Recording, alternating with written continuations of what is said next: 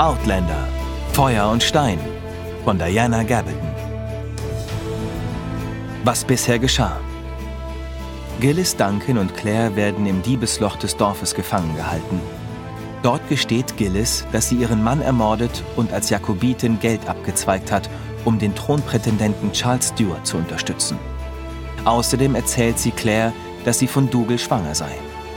Als die beiden Frauen wegen Hexerei verurteilt werden sollen, kommt der Anwalt der Mackenzies, Ned Gowan, Claire zu Hilfe und verzögert die Verhandlung. Am nächsten Morgen sollen Claire und Gillis im See ertränkt werden, da die Dorfbewohner glauben, sie so der Hexerei überführen zu können. Claire wehrt sich und wird öffentlich ausgepeitscht.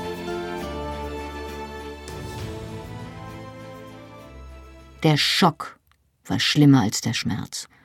Es dauerte sogar einige Hiebe, bis ich begriff, dass der Dorfschulze sein Bestes tat, um mich zu schonen. Dennoch, ein oder zwei Hiebe waren kräftig genug, um die Haut aufplatzen zu lassen. Ich spürte das scharfe Kribbeln nach dem Aufprall. Ich hatte die Augen fest geschlossen, presste die Wange fest an das Holz und stellte mir mit ganzer Kraft vor, ich wäre anderswo. Doch plötzlich hörte ich etwas, das mich augenblicklich ins Hier und Jetzt zurückrief. Claire! Der Strick an meinen Handgelenken ließ mir ein wenig Spielraum, so dass ich mich mit Schwung umdrehen und dem Pöbel gegenüberstellen konnte. Mein plötzliches Entrinnen überraschte den Dorfschulzen.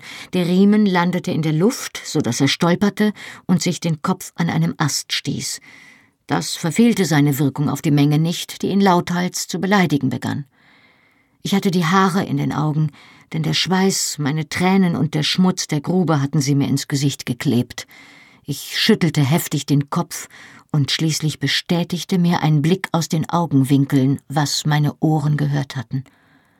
Jamie schob sich mit finsterer Miene durch die Menge, die ihn aufzuhalten versuchte, und nutzte dabei rücksichtslos seine Kraft und seine Körpergröße aus. Ich kam mir vor wie General McAuliffe in Bastogne, als er Pattons dritte Armee herannahen sah.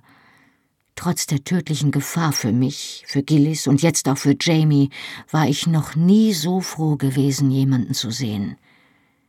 Der Gemahl der Hexe! Ihr Mann! Tatsächlich! Verfluchter Fraser! Und ähnliche Bezeichnungen wurden jetzt in der Flut der Schmähungen gegen mich und Gilly hörbar. Ergreift ihn auch! Verbrennen! Verbrennt sie alle! Die Hysterie der Menge, die durch das Missgeschick des Dorfschulzen nur kurz abgeklungen war, näherte sich erneut dem Siedepunkt. Weil sich die Helfer des Dorfschulzen an ihn klammerten, um ihn aufzuhalten, war Jamie zwangsweise zum Stehen gekommen. Obwohl ihm an jedem Arm ein Mann hing, versuchte er, mit der Hand an seinen Gürtel zu gelangen. In dem Glauben, er greife nach einer Waffe, versetzte ihm einer der Männer einen Hieb in den Bauch. Jamie krümmte sich ein wenig, dann kam er wieder hoch und rammte dem Schläger den Ellbogen vor die Nase. Da er einen Arm jetzt zumindest vorübergehend befreit hatte, ignorierte er das hektische Gewedel des Mannes auf der anderen Seite. Er schob die Hand in seinen Sporen, hob den Arm und warf. Ich hörte seinen Ruf, als sich der Gegenstand aus seiner Hand löste. Claire, halt still! Kann ja auch kaum anders, dachte ich benommen. Etwas Dunkles kam geradewegs auf mein Gesicht zugeflogen, und fast wäre ich instinktiv zurückgezuckt, doch ich hielt rechtzeitig inne. Der Gegenstand landete wie eine schallende Ohrfeige in meinem Gesicht, und schwarze Perlen fielen mir auf die Schultern, als sich der wie eine Borla geworfene Gagatrosenkranz zielsicher um meinen Hals legte. Oder besser, nicht ganz zielsicher. Die Kette blieb an meinem rechten Ohr hängen. Ich schüttelte mit tränenden Augen den Kopf, die Kette glitt an ihren Platz, und das Kruzifix schwang fröhlich zwischen meinen nackten Brüsten. Die Gesichter in der ersten Reihe starrten es mit einer Art entsetzter Verwunderung an. Ihr plötzliches Schweigen pflanzte sich weiter nach hinten fort, und das brodelnde Tosen verstummte. Jamies Stimme, die normalerweise sanft war, selbst wenn er wütend war, hallte durch die Stille. Sie hatte nichts Sanftes mehr an sich. Schneidet sie los! Die Männer, die sich an ihn klammerten, ließen los, und die Wogen der Menge teilten sich vor seinen Schritten. Der Dorfschulze sah ihn mit offenem Mund wie erstarrt auf sich zukommen. Ich sagte, schneidet sie los, auf der Stelle! Der Dorfschulze, der jetzt durch die apokalyptische Vision des rothaarigen Todes aus seiner Trance gerissen wurde, rappelte sich schlagartig auf und tastete nach seinem Dolch. Der Strick gab mit einem durchdringenden Ruck nach, und meine Arme fielen mir schmerzend an die Seiten. Ich stolperte und wäre hingefallen, doch eine kräftige, vertraute Hand fing meinen Ellbogen auf und zog mich hoch. Dann lag mein Gesicht an Jamies Brust, und sonst war nichts mehr wichtig. Möglich, dass ich einige Momente das Bewusstsein verlor, oder dass mich die Erleichterung so überwältigte, dass es mir so erschien. Jamie hatte den Arm fest um meine Taille gelegt, um mich aufrecht zu halten, und er hatte sein Plaid über mich geworfen, um mich endlich vor den Blicken der Dorfbewohner zu verhüllen. Ringsum herrschte zwar großes Stimmengewirr, doch es war nicht länger der irre, schadenfrohe Blutdurst des Pöbels. Pat, oder war es Patachon, verschaffte sich lauthals Gehör. Wer seid ihr? Wie könnt ihr es wagen, euch in die Untersuchungen des Gerichts einzumischen? Auch ohne es zu sehen, konnte ich spüren, wie sich die Menge auf uns zuschob. Jamie war zwar groß und er war bewaffnet, doch er war nur ein einzelner Mann. Ich drängte mich unter dem Plaid an ihn. Sein rechter Arm legte sich fester um mich, doch seine linke Hand fuhr zu der Scheide an seiner Hüfte. Die silberblaue Klinge zischte drohend, als er sie halb herauszog, und die erste Reihe der Menge kam abrupt zum Halten. Die Richter waren aus zäherem Leder gemacht. Ich warf einen Blick aus meinem Versteck und konnte sehen, wie Patachon Jamie finster anfunkelte.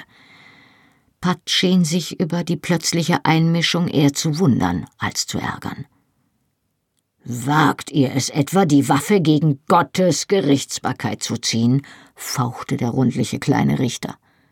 Jamie zog das Schwert. Stahl blitzte auf, dann stieß er es mit der Spitze so fest in den Boden, dass die Wucht den Griff erbeben ließ. Ich ziehe sie zur Verteidigung dieser Frau und der Wahrheit, antwortete er mit eiserner Stimme. Wenn es hier jemanden gibt, der sich gegen diese beiden stellen will, so verantworte er sich vor mir und vor Gott. In dieser Reihenfolge. Der Richter kniff ein paar Mal die Augen zu, als sei er außerstande, dieses Verhalten einzuschätzen. Dann griff er erneut an. Ihr habt keinen Platz im Verfahren dieses Gerichtes, Sir. Ich verlange, dass ihr die Gefangene augenblicklich herausgebt.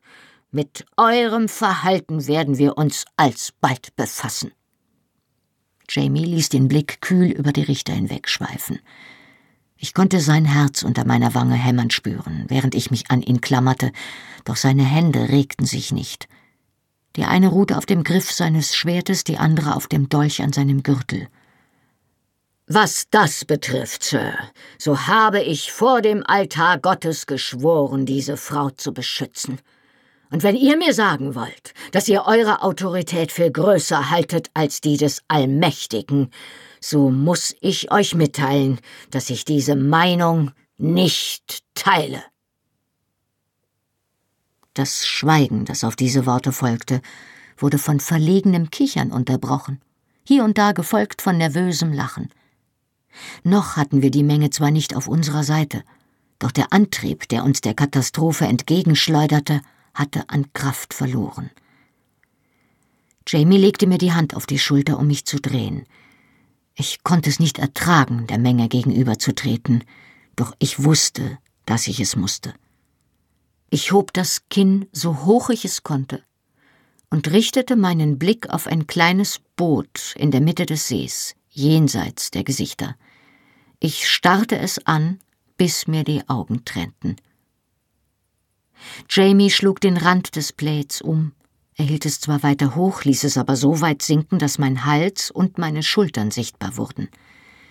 Er berührte den schwarzen Rosenkranz und ließ ihn sacht hin und her schwingen. Gagat würde doch die Haut einer Hexe verbrennen, nicht wahr? wollte er von den Richtern wissen. Ich könnte mir vorstellen, dass dies für das Kreuz unseres Herrn erst recht gilt. Doch seht. Er schob den Finger unter die Perlen und hob das Kruzifix an. Darunter war meine Haut rein und weiß, makellos bis auf den Schmutz der Gefangenschaft, und die Menge schnappte nach Luft und begann zu murmeln. Blanker Mut, eiskalte Geistesgegenwart und dieser Instinkt für gutes Theater. Colin Mackenzie hatte Jamies mögliche Ambitionen völlig zu gefürchtet. Und angesichts seiner Angst, ich könnte Hamishs Vaterschaft preisgeben oder das, was er glaubte, was ich darüber wusste, verstand ich auch, warum er mir das angetan hatte. Es war verständlich, aber nicht verzeihlich. Die Stimmung der Menge war jetzt ins Wanken geraten. Der Blutdurst, der sie bis zu diesem Zeitpunkt angetrieben hatte, verflog allmählich, doch es war immer noch möglich, dass er umschlug wie eine brechende Welle und uns unter sich begrub. Pat und Patterchen warfen sich unentschlossene Blicke zu. Die jüngsten Entwicklungen hatten sie so verblüfft, dass ihnen die Lage vorübergehend entglitten war. Gelis Duncan nutzte den Moment und trat vor. Ich weiß nicht, ob es an diesem Punkt noch Hoffnung für sie gab. So oder so. Sie schüttelte sich trotzig das Haar über die Schulter und warf ihr Leben fort. Diese Frau ist keine Hexe, sagte sie schlicht. Ich aber schon. So erstklassig Jamies Auftritt auch gewesen sein mochte, dagegen kam er nicht an. Der folgende Aufruhr ließ die Stimmen der Richter vollständig in Fragen und Ausrufen untergehen. Auch jetzt war nicht zu erkennen, was sie dachte oder empfand. Ihre hohe weiße Stirn war glatt, in ihren großen grünen Augen glänzte etwas auf, vielleicht sogar Belustigung. Aufrecht stand sie da, in zerlumpten, schmutzigen Kleidern und trotzte ihren Anklägern mit ihrem Blick. Als sich der Tumult ein wenig gelegt hatte, begann sie zu sprechen. Nicht etwa, indem sie sich herabließ, die Stimme zu erheben, sondern indem sie die Leute zum Stillsein zwang, um sie hören zu können. Ich, Gelis Duncan, bekenne, dass ich eine Hexe bin und die Mätresse Satans. Dies löste einen weiteren Aufschrei aus, und wieder wartete sie geduldig ab, bis die Leute zur Ruhe kamen. Meinem Herrn Gehorsam bekenne ich, dass ich meinen Mann Arthur Duncan mit den Mitteln der Hexerei ermordet habe. Bei diesen Worten blickte sie zur Seite und sah mich an, und der Hauch eines Lächelns umspielte ihre Lippen. Ihr Blick fiel auf die Frau mit dem gelben Schultertuch, ohne weicher zu werden. Aus bösem Willen habe ich einen Bann auf das Wechselbalg gelegt, auf dass es sterbe und das Menschenkind an seiner Stelle bei den Feen bleibe. Sie drehte sich und wies in meine Richtung. Ich habe Claire Frasers Ahnungslosigkeit ausgenutzt und sie für meine Zwecke missbraucht. Doch sie hatte weder Anteil an meinem Tun, noch wusste sie davon, noch dient sie meinem Meister. Die Menge tuschelte nun wieder, die Leute schubsten sich gegenseitig, um besser sehen zu können, und drängten sich nach vorn. Sie streckte beide Hände in ihre Richtung. Zurück! erscholl ihre klare Stimme wie ein Peitschenhieb und mit ähnlicher Wirkung. Sie hob den Blick zum Himmel und erstarrte, als lauschte sie.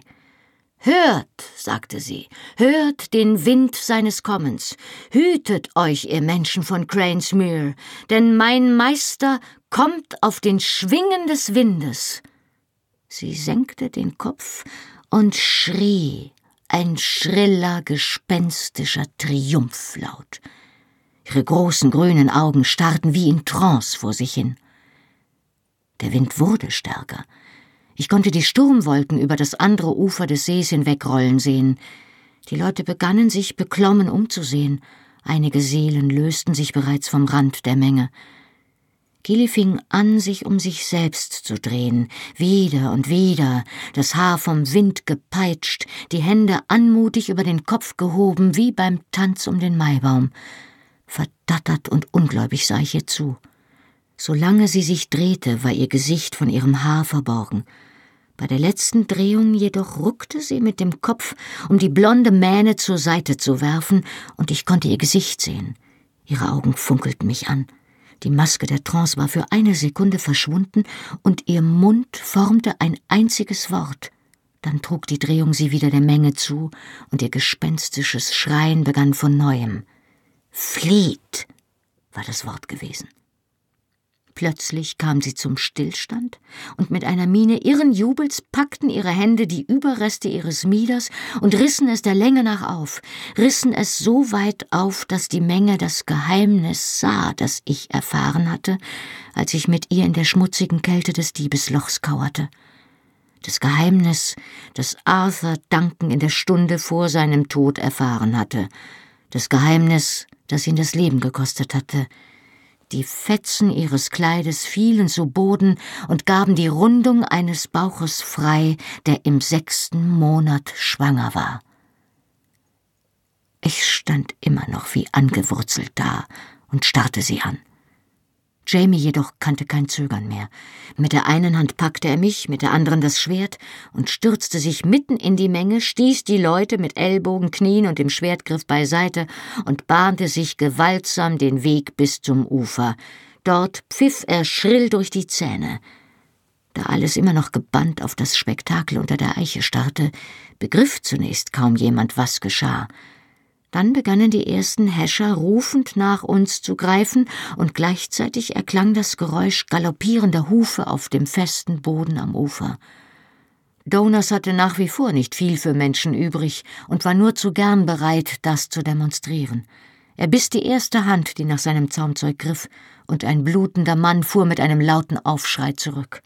Das Pferd stieg und trat in der Luft um sich, und die letzten tapferen Seelen, die es trotz allem noch aufhalten wollten, verloren urplötzlich das Interesse. Jamie warf mich wie einen Mehlsack über den Sattel und schwang sich augenblicklich hinterher. Er machte uns den Weg mit dem Schwert frei und lenkte Donas mitten durch die hinderliche Menschenmenge. Die Leute wichen vor dem Ansturm von Zähnen, Hufen und Klinge zurück, und wir wurden schneller und ließen den See, das Dorf und Lioch hinter uns. Die harte Landung auf dem Pferderücken hatte mir den Atem verschlagen, doch ich versuchte zu sprechen, Jamie anzuschreien. Denn es war nicht der Anblick von Gilis Schwangerschaft, der mich hatte erstarren lassen. Es war etwas anderes gewesen, was mir das Mark in den Knochen gefrieren ließ. Als sich Gilly mit erhobenen Armen drehte, hatte ich etwas gesehen, was auch sie gesehen hatte, als man mir die Kleider vom Leib riss. Ein Zeichen an ihrem Arm, wie auch ich es trug. Hier, in dieser Zeit, ein Zeichen der Hexerei, das Zeichen eines Magiers, die unscheinbare kleine Narbe einer Pockenimpfung. Regen prasselte auf das Wasser, eine Wohltat für mein geschwollenes Gesicht und meine aufgescheuerten Handgelenke. Ich schöpfte eine Handvoll Wasser aus dem Bach und trank es schluckweise. Dankbar spürte ich, wie mir das kalte Nass durch die Kehle rann. Jamie verschwand ein paar Minuten. Er kam mit einer Handvoll kreisrunder, dunkelgrüner Blätter zurück und kaute etwas. Wenig später spuckte er einen Klecks grünen Brei auf seine Handfläche, stopfte sich ein paar neue Blätter in den Mund und drehte mich so, dass ich ihm den Rücken zuwandte. Er rieb mir die zerkauten Blätter sacht auf den Rücken und das Brennen ließ beträchtlich nach. Was ist das? fragte ich und versuchte mich in den Griff zu bekommen. Ich zitterte und schniefte immer noch, aber die hilflosen Tränen verebbten allmählich. Brunnenkresse, antwortete er ein bisschen undeutlich durch die Blätter in seinem Mund. Er spuckte sie aus und trug sie auf meinen Rücken auf. Du bist nicht die Einzige, die ein bisschen von Grünzeug versteht, sagte er etwas deutlicher. Wie, wie schmeckt sie denn? fragte ich und schluckte mein Schluchzen herunter. Ziemlich bitter, erwiderte er lakonisch. Er trug den Rest der zerkauten Masse auf und legte mir behutsam das Plaid wieder um die Schultern. Es wird keine, begann er, dann zögerte er. Ich meine, die Wunden sind nicht tief. Ich, Ich glaube nicht, dass sie dich für immer zeichnen werden. Seine Stimme war schroff, doch seine Berührung war ganz sanft, und ich löste mich wieder in Tränen auf. Es tut mir leid, schluchzte ich und betupfte mir die Nase mit einer Ecke des Plaids. Ich. Ich weiß auch nicht, was ich habe. Ich weiß nicht, warum ich nicht aufhören kann zu weinen. Er zuckte mit den Schultern. Ich vermute, dass noch nie jemand versucht hat, dir mit Absicht etwas anzutun, Sassenach, sagte er. Es ist vermutlich nicht nur der Schmerz, sondern auch der Schreck. Er hielt inne und nahm sich ein Ende des Plates. Bei mir war es auch so, Kleine, sagte er wie beiläufig. Habe mich hinterher übergeben und dann geweint, während sie die Wunden gesäubert haben. Dann kam das Zittern. Er wischte mir das Gesicht sorgfältig mit dem Plate ab. Dann legte er mir die Hand unter das Kinn und hob es so, dass ich ihn ansah. Und als das Zittern aufgehört hat, Sassenach, sagte er leise, habe ich Gott für den Schmerz gedankt, weil er bedeutete, dass ich noch am Leben war. Er ließ los und nickte mir zu. Wenn du diesen Punkt erreichst, Claire, sag es mir, denn ich muss dann über ein paar Dinge sprechen. Er stand auf und ging zum Bach, um das blutbefleckte Taschentuch mit kaltem Wasser auszuwaschen. Was hat dich zurückgebracht? fragte ich, als er wiederkam. Ich hatte zwar aufgehört zu weinen, aber ich zitterte immer noch und hüllte mich tiefer in die Falten des Plates. Alec McMahon, antwortete er lächelnd. Ich habe ihn gebeten, auf dich aufzupassen, solange ich fort war. Als die Dorfbewohner dich und Mrs. Duncan festgenommen haben, ist er die ganze Nacht und den nächsten Tag durchgeritten, um mich zu finden. Und dann bin ich selbst wie der Teufel zurückgeritten. Gott ist das ein gutes Pferd. Er warf einen beifälligen Blick zu Donas hinüber, den er oben auf der Uferböschung an einen Baum gebunden hatte und dessen feuchtes Fell glänzte wie Kupfer. Ich muss eine andere Stelle für ihn finden, setzte er nachdenklich hinzu. Ich glaube zwar nicht, dass uns jemand folgen wird, aber es ist nicht allzu weit bis Cranesmuir. Kannst du jetzt laufen? Ich folgte ihm mühsam die steile Anhöhe hinauf. Kleine Steinchen lösten sich unter meinen Füßen und Farne und Brombeeren verfingen sich in meinem Hemd. Unterhalb des Gipfels befand sich ein Hain junger Erlen, die so dicht beieinander wuchsen, dass die unteren Äste miteinander verflochten waren und ein grünes Dach über dem Farn bildeten. Jamie hob die Zweige so weit hoch, dass ich in die kleine Lücke kriechen konnte. Dann schob er die zerdrückten Farnwedel vor dem Eingang sorgfältig wieder zurecht. Er trat zurück, um das Versteck kritisch zu betrachten, dann nickte er zufrieden. Ei, das ist gut. Hier wird dich niemand finden. Er wandte sich zum Gehen, dann drehte er sich noch einmal um. Versuch zu schlafen, wenn du kannst, und mach dir keine Sorgen, wenn ich nicht sofort zurück bin.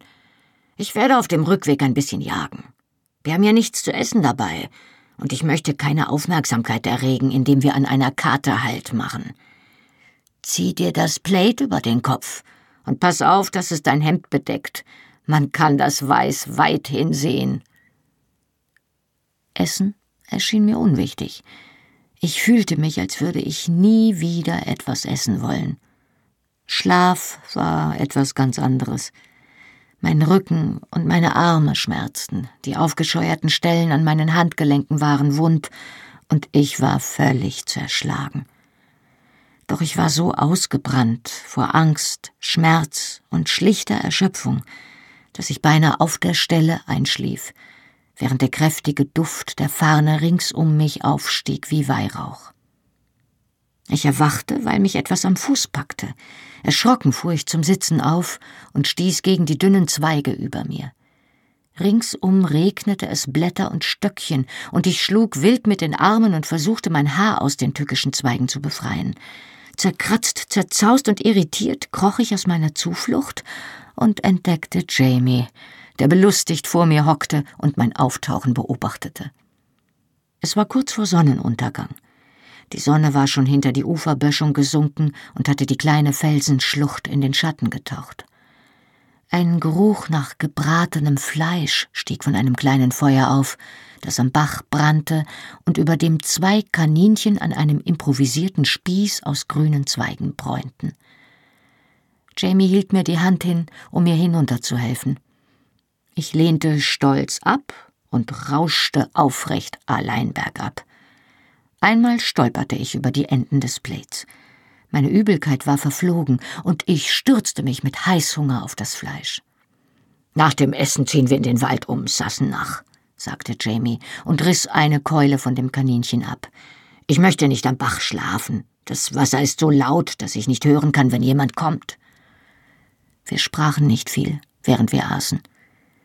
Das Grauen des Morgens und der Gedanke an das, was wir hinter uns gelassen hatten, bedrückte uns beide. Darüber hinaus war ich von tiefer Trauer erfüllt. Ich hatte nicht nur die Möglichkeit verloren, mehr über das Warum und Wozu meiner Anwesenheit hier zu erfahren, sondern auch eine Freundin. Meine einzige Freundin. Ich hatte zwar oft meine Zweifel, was Gilis Motive betraf, aber ich hatte nicht den geringsten Zweifel, dass sie mir heute Morgen das Leben gerettet hatte. Wohl wissend, dass sie verloren war, hatte sie ihr Bestes getan, um mir die Flucht zu ermöglichen.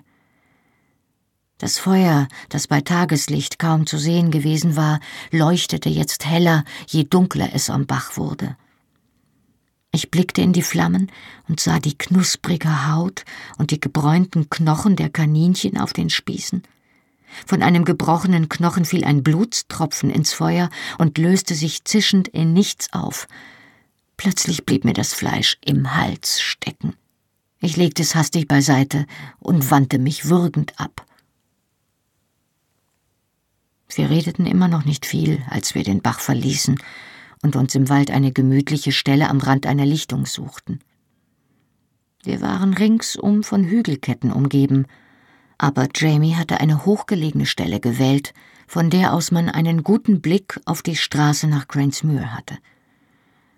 Noch einmal verstärkte die Abenddämmerung die Farben der Landschaft und verwandelte alles in Juwelen die Talmulden in leuchtende Smaragde, die Heide in Amethyste aller Schattierungen und die roten Beeren der Ebereschen auf den Hügeln in brennende Rubine. Ebereschenbeeren. Ein Mittel gegen Hexerei. Noch war in der Ferne der Umriss von Lioch am Fuß des Ben Aden zu sehen. Er verblasste schnell, als das Licht erstarb. Jamie machte Feuer an einer geschützten Stelle und setzte sich. Lange saß er nur da und sah in die Flammen. Schließlich blickte er zu mir auf, die Hände auf den Knien verschränkt. Ich habe dir versprochen, dass ich dich nichts fragen würde, was du mir nicht sagen willst. Und das würde ich auch jetzt nicht tun. Aber ich muss es wissen, zu deiner Sicherheit und zu meiner. Er hielt inne und zögerte. Claire, selbst wenn du noch nie ehrlich zu mir gewesen bist, sei es jetzt, denn ich muss die Wahrheit wissen. Claire, bist du eine Hexe? Ich gaffte ihn an. Eine Hexe? Das, das kannst du tatsächlich fragen? Ich dachte, diese Frage müsste ein Scherz sein. Doch sie war keiner. Er nahm mich bei den Schultern, packte fest zu und sah mir in die Augen, als wollte er mich beschwören, ihm zu antworten. Ich muss es fragen, Claire, und du musst es mir sagen. Und wenn es so wäre? fragte ich mit trockenen Lippen. Wenn du gedacht hättest, ich wäre eine Hexe, hättest du trotzdem um mich gekämpft? Ich wäre mit dir auf den Scheiterhaufen gegangen, brach es aus ihm heraus, und zur Hölle, wenn ich es gemusst hätte. Doch möge der Herr Jesus Erbarmen mit meiner Seele und der deinen haben. Sag mir die Wahrheit. Jetzt überwältigte mich das Ganze doch. Ich riss mich von ihm los und rannte über die Lichtung, nicht weit, nur bis zu den Bäumen. Ich konnte es nicht ertragen, allein im Freien zu sein. Ich klammerte mich an einen Baum, legte die Arme darum und grub meine Finger in die Rinde, drückte mein Gesicht an den Stamm und kreischte hysterisch lachend los. Jamies Gesicht tauchte auf der anderen Seite des Baumes auf, weiß und schockiert.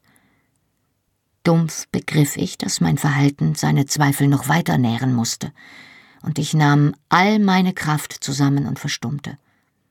Einen Moment lang starrte ich ihn keuchend an. Ja, sagte ich und wich zurück, immer noch von unkontrollierbarem Lachen geschüttelt.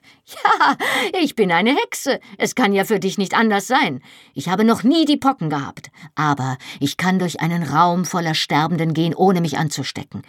Ich kann Kranke pflegen, dieselbe Luft atmen wie sie und ihre Körper berühren, ohne dass mir die Krankheit etwas anhaben kann. Ich kann auch keine Cholera bekommen oder Wundstarkrampf oder Diphtherie. Und du musst glauben, dass es Magie ist, weil du noch nie von Impfungen gehört hast und du es dir nicht anders erklären kannst. Die Dinge, die ich weiß. Ich ging nicht weiter rückwärts, sondern blieb schwer atmend stehen und versuchte mich in den Griff zu bekommen. Ich weiß von Jack Randall, weil es mir erzählt wurde. Ich weiß, wann er geboren wurde und wann er sterben wird. Ich weiß, was er getan hat und was er tun wird. Ich weiß von Sandringham, weil, weil Frank es mir erzählt hat. Er wusste von Randall, weil er, er, oh Gott! Ich fühlte mich, als würde ich mich übergeben und schloss die Augen, um die wirbelnden Sterne über mir nicht mehr sehen zu müssen. Und Column? Er glaubt, ich bin eine Hexe, weil ich weiß, dass Hamish nicht sein leiblicher Sohn ist. Ich weiß, dass er keine Kinder zeugen kann, aber er dachte, ich wüsste, wer Hamishs Vater ist. Zuerst dachte ich, du wärst es, aber dann wurde mir klar, dass das nicht sein konnte, und ich redete immer schneller, als könnte ich das Schwindelgefühl mit dem Klang meiner eigenen Stimme in Schach halten. Alles, was ich dir je über mich erzählt habe, ist wahr, sagte ich und nickte wie verrückt, als wollte ich es mir selbst noch einmal versichern. Alles. Ich habe keine Familie, ich habe keine Vergangenheit, weil es mich noch gar nicht gibt. Weißt du, wann ich geboren bin? fragte ich und blickte auf. Ich wusste, dass mein Haar in alle Richtungen abstand und mein Blick wild war und es kümmerte mich nicht. Am 20. Oktober im Jahr des Herrn 1918. Hörst du mich? wollte ich wissen, denn er blinzelte mich reglos an, als beachtete er keines meiner Worte. Ich sagte 1918, in fast 200 Jahren, hörst du? Ich schrie jetzt, und er nickte langsam. Ich höre dich, sagte er leise. Ja, du hörst mich, kreischte ich, und du glaubst, dass ich völlig von Sinn bin, oder etwa nicht? Gib es doch zu. Das ist es, was du denkst. Das musst du doch denken. Anders kannst du dir gar nicht erklären, was hier geschieht. Du kannst mir nicht glauben. Das kannst du gar nicht wagen. Oh, Jamie. Ich spürte, wie mir die Kontrolle über mein Gesicht entglitt. So lange hatte ich die Wahrheit für mich behalten, weil mir klar war, dass ich sie niemandem sagen konnte. Und jetzt begriff ich, dass ich sie Jamie sagen konnte, meinem geliebten Mann, dem ich mehr vertraute als jedem anderen, und dass auch er mir nicht glaubte, mir nicht glauben konnte. Es waren die Steine, der Feenhügel, der Steinkreis, Merlins Steine, dort bin ich angekommen. Ich keuchte jetzt, halb schluchzend, und mit jeder Sekunde wurde ich wieder hysterischer. Es war einmal vor 200 Jahren. Es sind immer 200 Jahre in den Geschichten. Aber in den Geschichten kehren die Leute auch immer zurück. Ich konnte nicht zurück. Ich wandte mich ab, stolperte, versuchte mich abzustützen. Vornübergebeugt ließ ich mich auf einen Felsen sinken und legte den Kopf in meine Hände. Im Wald breitete sich Stille aus, bis die kleinen Nachtvögel ihren Mut wiederfanden und einander erneut zu rufen begannen, während sie Jagd auf die letzten Insekten machten. Schließlich blickte ich auf, weil ich dachte, er wäre vielleicht einfach aufgestanden und gegangen, überwältigt von dem, was ich ihm offenbart hatte.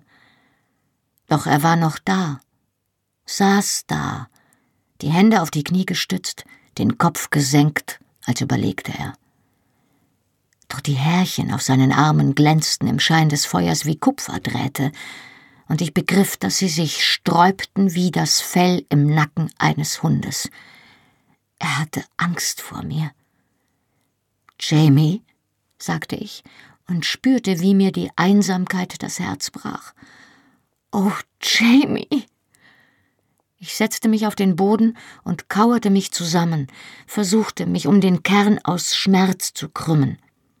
Jetzt war alles gleichgültig, und ich schluchzte mir das Herz aus dem Leib. Seine Hände auf meinen Schultern richteten mich so weit auf, dass ich sein Gesicht sehen konnte. Durch den Tränenschleier sah ich die Miene, die er sonst im Kampf trug. Sein Ringen war vorüber, und er war von Ruhe und Gewissheit erfüllt. Ich glaube dir, sagte er entschlossen. Ich verstehe es zwar nicht, noch nicht, aber ich glaube dir, Claire.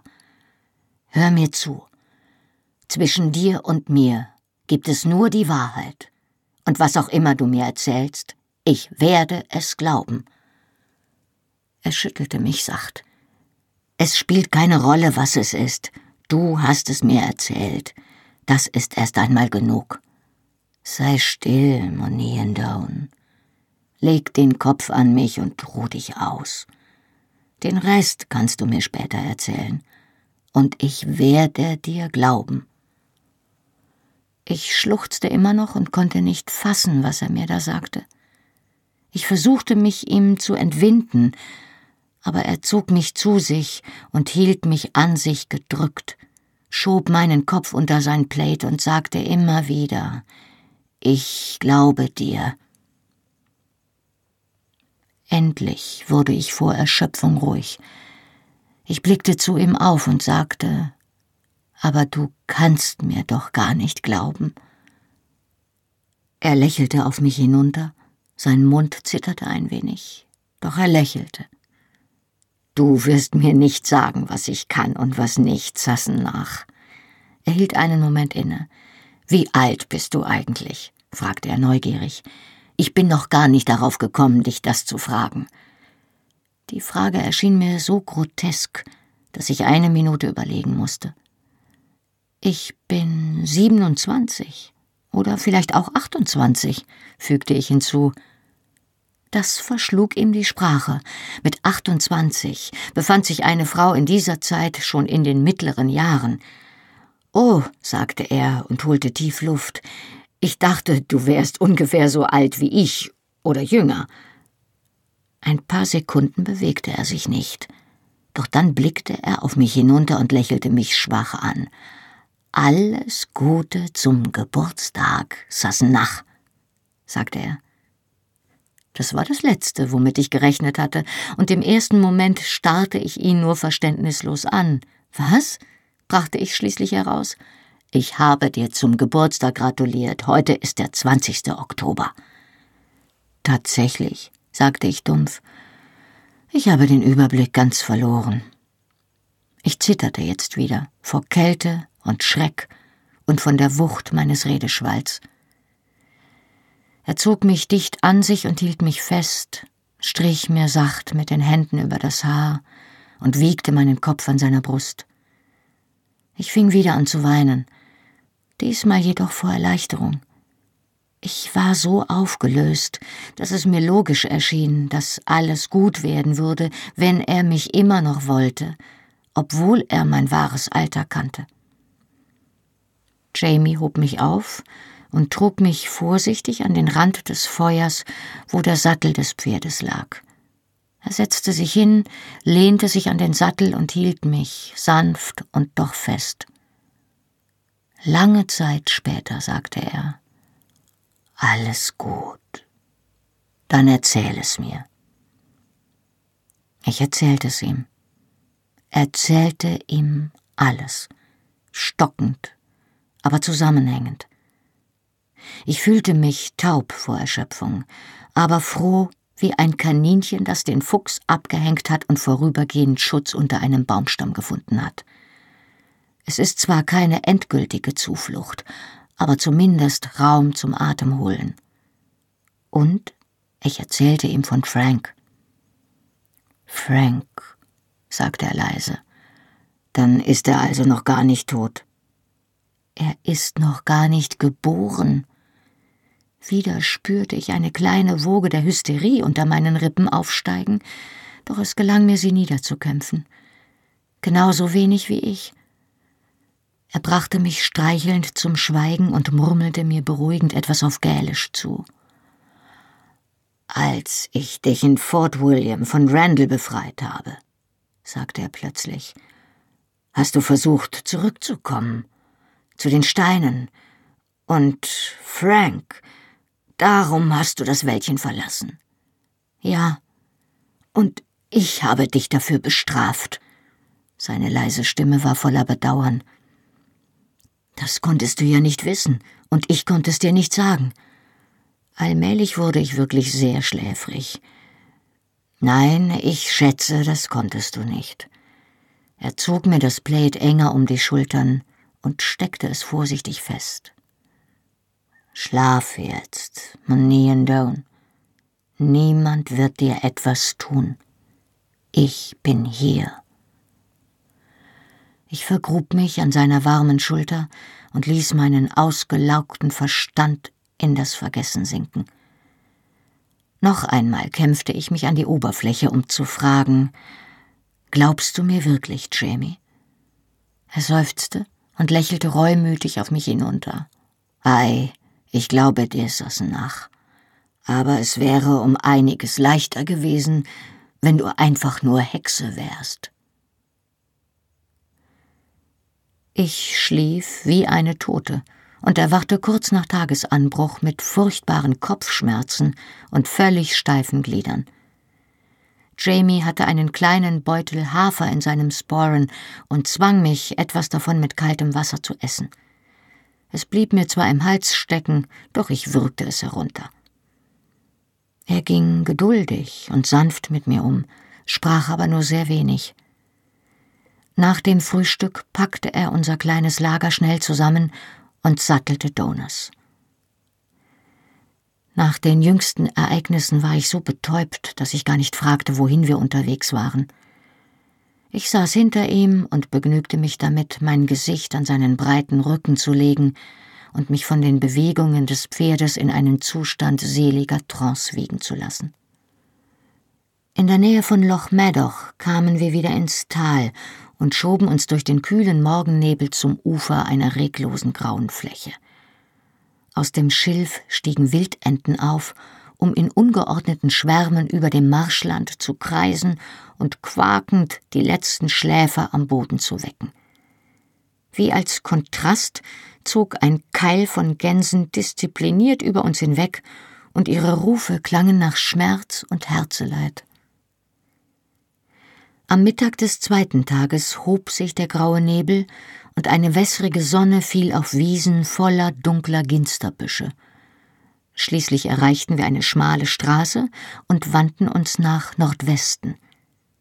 Wieder führte uns der Weg bergauf, erst durch sanfte Hügel, die nach und nach Türmen aus Granit wichen. Unterwegs begegneten wir nur wenigen Reisenden und versteckten uns in weiser Voraussicht im Unterholz, wenn wir Hufschläge hörten. Die Vegetation verwandelte sich in Kiefernwälder. Ich holte tief Luft und erfreute mich am scharfen Duft des Harzes, obwohl es gegen Abend kalt wurde. Unser Nachtlager schlugen wir auf einer kleinen Lichtung auf, die ein Stück von der Straße entfernt lag. Dort bauten wir uns ein Nest aus Kiefernadeln und Decken und drängten uns unter Jamies Plate und seiner Decke dicht aneinander, um uns zu wärmen.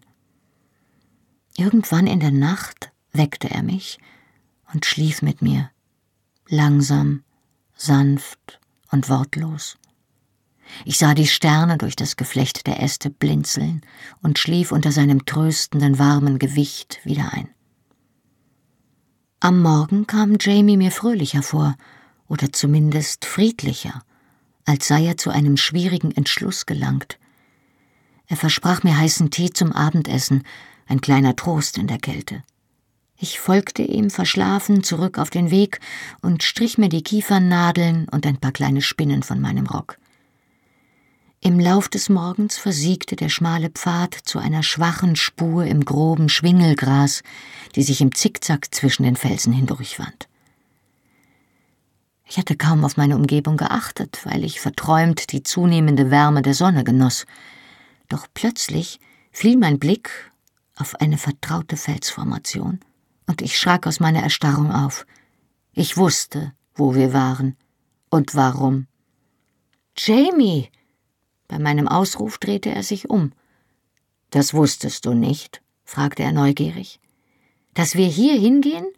Nein, natürlich nicht. Mir wurde übel. Der Hügel Craignadan war weniger als eine Meile von uns entfernt. Ich konnte seinen buckeligen Umriss durch die letzten Fetzen des Morgennebels sehen. Ich schluckte krampfhaft. Seit fast sechs Monaten versuchte ich, an diesen Ort zu gelangen. Jetzt, da ich endlich hier war, wäre ich lieber an jedem anderen Ort gewesen. Der Steinkreis auf dem Hügel war von hier unten aus nicht zu sehen, doch erschien ein leises Grauen auszuströmen, das seine Fühler nach mir ausstreckte. Ein ganzes Stück unterhalb des Gipfels wurde das Terrain zu unsicher für Donas. Wir stiegen ab, banden ihn an eine struppige Kiefer und setzten unseren Weg zu Fuß fort. Ich keuchte und schwitzte, als wir die Baumgrenze erreichten. Jamie legte keine Anzeichen der Erschöpfung an den Tag, abgesehen von einer leichten Röte über seinem Hemdkragen. Es war still hier oberhalb der Kiefern, doch der Wind pfiff unablässig leise in den Felsspalten. Schwalben schossen über die Klippen, um sich auf der Jagd nach Insekten vom Aufwind tragen zu lassen und dann mit ausgebreiteten Flügeln wieder in die Tiefe zu schießen. Jamie nahm meine Hand um mich den letzten Schritt auf das breite Felsplateau hinaufzuziehen. Er ließ sie nicht los, sondern zog mich an sich und betrachtete mich sorgfältig, als prägte er sich meine Gesichtszüge ein. Warum? begann ich und schnappte nach Luft. Hier ist es doch, sagte er schroff. Oder? Ja, ich starrte den Steinkreis wie hypnotisiert an. Es sieht alles noch genau so aus. Jamie folgte mir ins Innere des Kreises.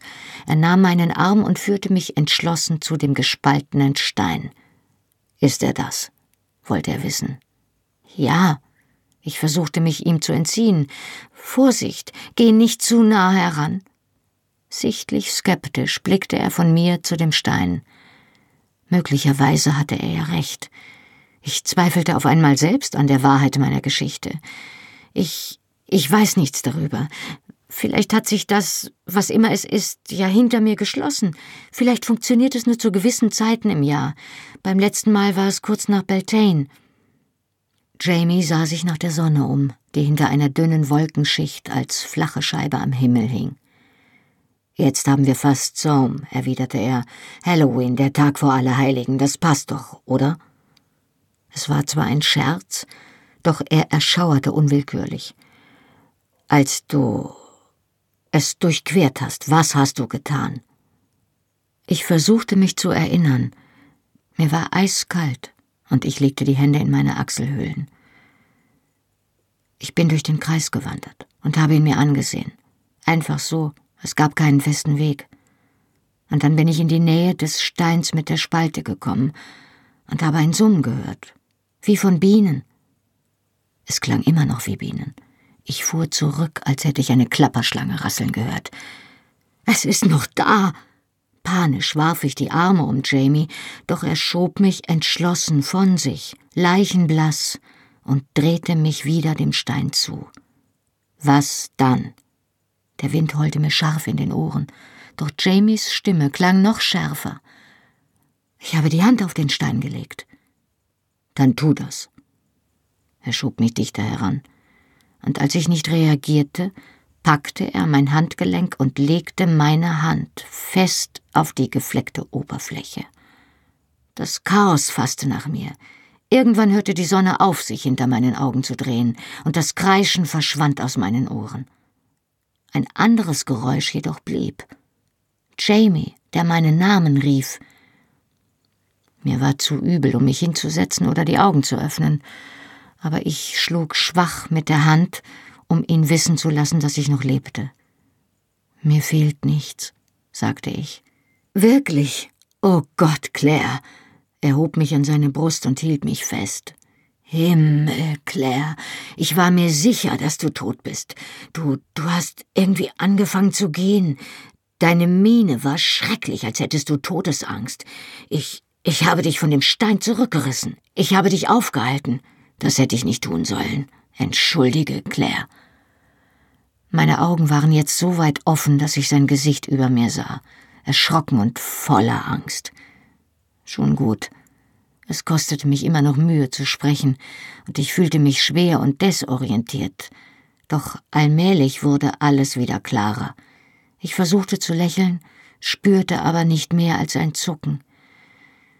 Wenigstens wissen wir, dass es noch geht. Oh Gott, ei, es geht. Er warf einen Blick voll Angst und Ekel auf den Stein. Dann ließ er mich kurz allein, um ein Taschentuch in einer Regenpfütze anzufeuchten, die sich in einer Steinmulde gesammelt hatte. Er wischte mir damit sanft über das Gesicht und murmelte dabei immer noch beruhigende und entschuldigende Worte. Schließlich fühlte ich mich stark genug, um mich zu setzen.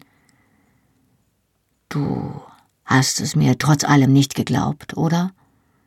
Ich war zwar furchtbar benommen, empfand jedoch irgendwie Bestätigung. Aber es stimmt. Ei, es stimmt. Er setzte sich neben mich und starrte den Stein ein paar Minuten an. Ich rieb mir das Gesicht mit dem feuchten Tuch. Mir war immer noch schwindelig. Plötzlich sprang er auf, ging zu dem Stein hinüber und schlug die Hand dagegen. Es geschah nicht das Geringste und nach einer Minute ließ er ratlos die Schultern hängen und kam zu mir zurück. Vielleicht geht es ja nur bei Frauen, brachte ich verschwommen heraus. In den Legenden sind es immer Frauen. Oder vielleicht geht es nur bei mir? Bei mir geht es jedenfalls nicht, sagte er. Aber ich überzeuge mich am besten noch einmal. Jamie, sei vorsichtig, rief ich. Doch es war zwecklos. Er marschierte zu dem Stein hinüber, schlug erneut darauf ein, warf sich dagegen, schritt durch den Spalt und wieder zurück. Doch es war und blieb nicht mehr als ein massiver Monolith. Was mich betraf, so erschauerte ich bei dem bloßen Gedanken, mich diesem Tor zum Irrsinn noch einmal zu nähern. Und doch doch hatte ich an Frank gedacht, als ich diesmal in das Chaos eintauchte, und ich hatte ihn gespürt. Dessen war ich mir sicher. Irgendwo in der Leere war ein winziges Fleckchen Licht gewesen, und darin war er gewesen. Das wusste ich. Ich wusste aber auch, dass es einen anderen Lichtpunkt gab, einen, der immer noch neben mir saß und den Stein anstarrte, während ihm trotz der Kälte der Schweiß auf den Wangen glänzte. Schließlich wandte er sich mir zu und ergriff meine Hände. Er hob sie an seine Lippen und küsste sie beide förmlich. Man nähen down, sagte er leise. Meine Claire, es ist zwecklos zu warten. Ich muss mich jetzt von dir trennen. Meine Lippen waren zu steif, um zu sprechen, doch meine Miene muss genauso leicht zu lesen gewesen sein wie sonst auch. Claire, sagte er drängend, es ist deine Zeit auf der anderen Seite.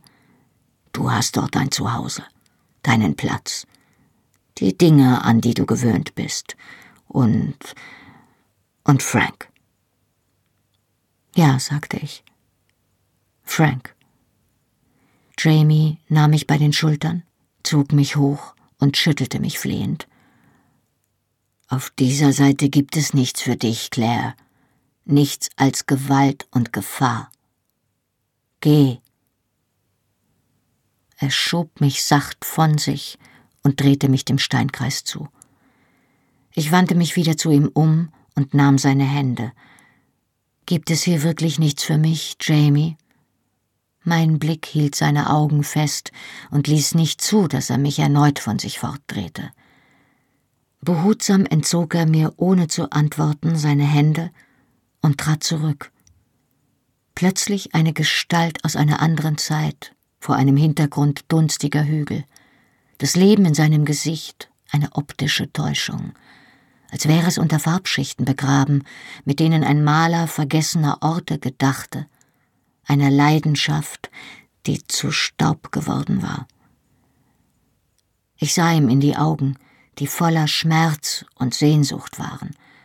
Und er war wieder Fleisch und Blut, ganz nah, ganz real, Geliebter, Ehemann, Mann. Mein Gesicht muss meine Pein deutlich wiedergespiegelt haben, denn er zögerte. Dann drehte er sich nach Osten und zeigte bergab. Siehst du dort hinter dem Eichenwäldchen? Ungefähr auf halbem Weg bergab. Ich sah die Bäume und sah auch die halb verfallene Bauernkarte, auf die er zeigte, verlassen auf dem Geisterhügel. Ich gehe hinunter in das Haus und warte bis heute Abend dort, um sicher zu gehen, dass du außer Gefahr bist. Er schaute mich zwar gerade an, machte aber keine Anstalten, mich zu berühren. Dann schloss er die Augen als könnte er es nicht mehr ertragen, mich anzusehen. Leb wohl, sagte er und wandte sich zum Gehen. Ich beobachtete ihn betäubt, dann fiel es mir ein. Es gab etwas, das ich ihm sagen musste. Ich rief ihm hinterher. Jamie! Er hielt an und blieb einen Moment reglos stehen, während er darum kämpfte, die Kontrolle über seine Züge zu behalten. Sein Gesicht war weiß und angespannt, und seine Lippen waren blutleer, als er sich wieder zu mir umdrehte. Ei, da ist etwas. Ich meine, ich muss dir etwas sagen, ehe, ehe ich gehe. Er schloss die Augen, und ich hatte das Gefühl, dass er wankte, doch vielleicht war es auch nur der Wind, der an seinem Kilt zupfte. Das brauchst du nicht, sagte er. Nein, Geh, Kleine, du solltest dich nicht aufhalten. Geh. Er machte Anstalten, sich abzuwenden, doch ich war mit einem Schritt bei ihm und hielt ihn am Ärmel fest. Jamie, hör mir zu, du musst mir zuhören. Er schüttelte hilflos den Kopf und hob die Hand, als wollte er mich von sich schieben. Claire. Nein, ich kann es nicht. Der Wind trieb ihm die Feuchtigkeit in die Augen. Es ist der Aufstand, sagte ich drängend und schüttelte seinen Arm. Jamie, hör zu. Prinz Charlie, seine Armee. Colum hat recht. Hörst du mich, Jamie? Colum hat recht, nicht Dougal. Was? Wie meinst du das? Jetzt war er ganz Ohr. Er rieb sich mit dem Ärmel über das Gesicht, und sein Blick war wieder scharf und klar. Der Wind sang mir in den Ohren. Prinz Charlie, es wird einen Aufstand geben, da hat Dougal recht, aber er wird fehlschlagen. Charlies Armee wird eine Zeit lang Erfolg haben, doch es wird in einem Gemetzel enden. In Culloden, dort wird es enden. Die, die Clans, vor meinem inneren Auge tauchten die Male der Clans auf, die grauen Steine, die verstreut auf dem Feld liegen würden, ein jeder mit dem Namen des Clans beschriftet, dessen Gefallene darunter lagen. Ich holte Luft und nahm seine Hand, um mich zu stützen. Sie war kalt wie die eines Toten. Ich erschauerte und schloss die Augen, um mich auf meine Worte zu konzentrieren. Die Highlander, sämtliche Clans, die Charlie folgen, werden ausgelöscht werden. Hunderte und Aberhunderte ihrer Männer werden in Culloden sterben. Und die Überlebenden wird man jagen und umbringen. Die Clans werden vernichtet werden, und sie werden sich nicht mehr erheben. Nicht in deiner Zeit selbst in der meinen nicht. Ich öffnete die Augen. Er sah mich ausdruckslos an. Jamie, halt dich davon fern, flehte ich ihn an. Halte deine Männer davon fern, wenn du kannst. Aber in Gottes Namen, Jamie, wenn du. Ich verstummte. Fast hätte ich gesagt, Jamie, wenn du mich liebst. Doch das konnte ich nicht. Ich war im Begriff, ihn für immer zu verlieren, und wenn ich bis jetzt vor ihm nicht von Liebe sprechen konnte, so konnte ich es in diesem Moment erst recht nicht. Geh nicht nach Frankreich, sagte ich leise. Geh nach Amerika, nach Spanien oder Italien. Aber um der Menschen willen, die dich lieben, Jamie, darfst du keinen Fuß auf das Feld von Kolodden setzen. Er starrte mich immer noch an und ich fragte mich, ob er mich überhaupt gehört hatte. Jamie, hast du mich gehört? Verstehst du mich? Nach einem Moment nickte er dumpf. Ei, sagte er leise. so leise, dass ich ihn im Heulen des Windes kaum verstand. Ei, ich höre dich. Er befreite sich von meiner Hand. Geh mit Gott. Man nähen down. Er verließ das Plateau und stieg den steilen Hang hinunter, indem er seine Füße an den Grasbüscheln abstützte und sich an den Ästen festhielt, um nicht hinzufallen. Er blickte nicht zurück. Ich sah ihm nach, bis er in dem Eichenwäldchen verschwand, mit schleppenden Schritten wie ein Schwerverletzter, der weiß, dass er weitergehen muss, während er spürt, wie ihm das Leben langsam durch die Finger rinnt, die er auf die Wunde gedrückt hält. Meine Knie zitterten. Ich ließ mich auf den Granitboden sinken und saß im Schneidersitz da, um das Treiben der Schwalben zu beobachten. Unter mir konnte ich gerade eben das Dach der Karte sehen, die jetzt meine Vergangenheit umschloss. Hinter mir ragte der gespaltene Stein auf. Und meine Zukunft.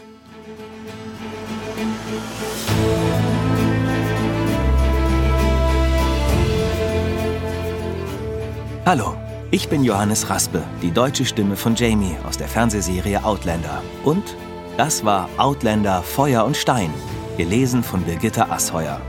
Weiter geht es hier in einer Woche. Wenn ihr schon jetzt mehr erfahren wollt, findet ihr die ungekürzten Hörbücher der Bände 1 bis 6 auf allen gängigen Download- und Streaming-Portalen. Band 7 findet ihr jetzt exklusiv bei Audible im Download und ab August 2019 auf allen gängigen Download- und Streaming-Portalen. Die Fernsehserie Outlander ist eine Produktion von Sony Pictures Entertainment und auf DVD verfügbar. Mehr Informationen zu Argon Hörbüchern findet ihr auf www.argon-verlag.de. Besucht den Argon Verlag auch gern bei Facebook und Instagram. Und weitere Podcasts von Argon Lab gibt es unter podcast.argon-verlag.de. Na dann, Slan Leaf und bis zur nächsten Woche.